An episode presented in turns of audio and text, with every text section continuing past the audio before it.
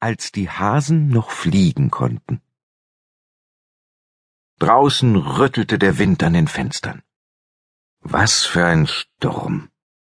Mirles Vater schaute hinaus in den Garten und schüttelte den Kopf. Mirle stand neben ihm. Sie presste die Nase an der Scheibe platt. Wieder schüttelte ihr Vater den Kopf, denn gerade fuhr ein Windstoß in den Blätterhaufen, den er erst vor wenigen Stunden mühsam zusammengehakt hatte. Das richtige Wetter für eine Tasse Tee, seufzte er. Und wann kommt Mama wieder? fragte Mirle. Bald, antwortete der Vater. Er ging zum Esstisch und griff nach der Teekanne. Wann? In zwei Wochen, wenn du es genau wissen willst. Und jetzt esse ich ihren Kuchen.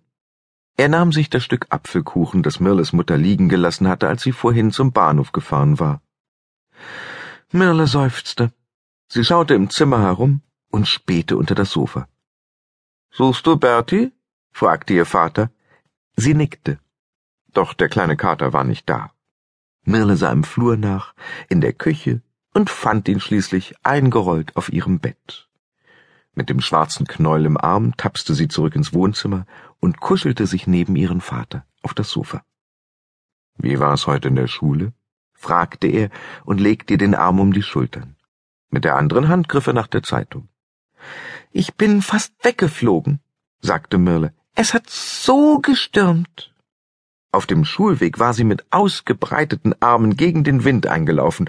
Wie wild hatte er an ihr gerissen und gezerrt. Und? fragte ihr Vater. Bist du geflogen? Nicht wirklich, meinte Mirle. Menschen können ja nicht fliegen.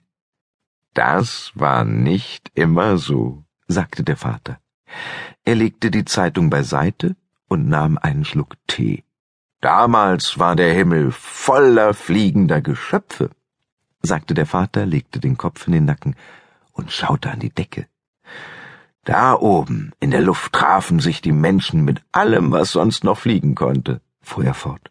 Flugzeuge, Hexen auf ihren fliegenden Besen, Flugechsen. Vögel, Papierflieger, Basketbälle, Federbälle, Tischtennisbälle, unterbrach Merle ihn. Wasserbälle, Handbälle und so weiter, machte ihr Vater weiter und stellte seine Tasse zurück. Und fliegende Untertassen, rief Mirle.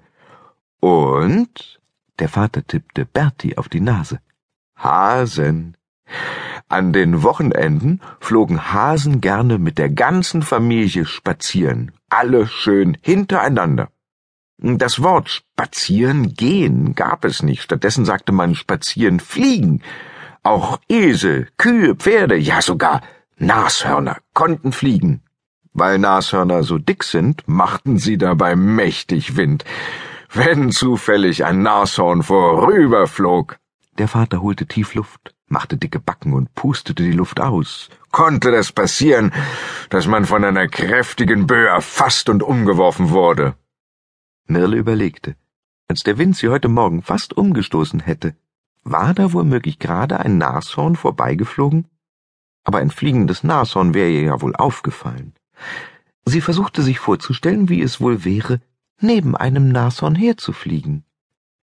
Konnten damals alle fliegen? fragte sie. Ihr Vater nickte. Klar, alle, sogar Tante Elsie. Sie flog jeden Tag mit einem Schwarm bunter Schmetterlinge zum Einkaufen. Von den Schmetterlingen ließ sie sich unterwegs interessante Dinge über Blumen erzählen. Tante Elsie erfuhr, dass jede Blüte einen eigenen Ton hat, den nur Schmetterlinge hören können. Die hellblauen Blüten klingen in ihren winzigen Ohren wie Flöten, die gelben wie Trompeten und die roten wie Geigen. Wenn ein Schmetterling von Blume zu Blume fliegt, hört er stets eine kleine Melodie. Und gemeinsam mit seinen Freunden kann er an einem warmen Sommertag ein richtiges Sinfoniekonzert veranstalten, was wir Menschen leider nicht hören können. Vater unterbrach sich und angelte nach der Postkarte, die auf dem Wohnzimmertisch lag. Tante Elsie, erzählte er weiter, während er mit der Karte herumspielte, ist damals immer über die Alpen nach Mallorca geflogen. Ein freundlicher Adler, der zufällig denselben Weg hatte, wurde Elsies ständiger Reisebegleiter. Mirle wusste, warum ihm das jetzt einfiel. Die Karte war von Tante Elsie, Da stand tatsächlich in ihrer krickeligen Schrift Ich fliege gerade über die Alpen Richtung Mallorca.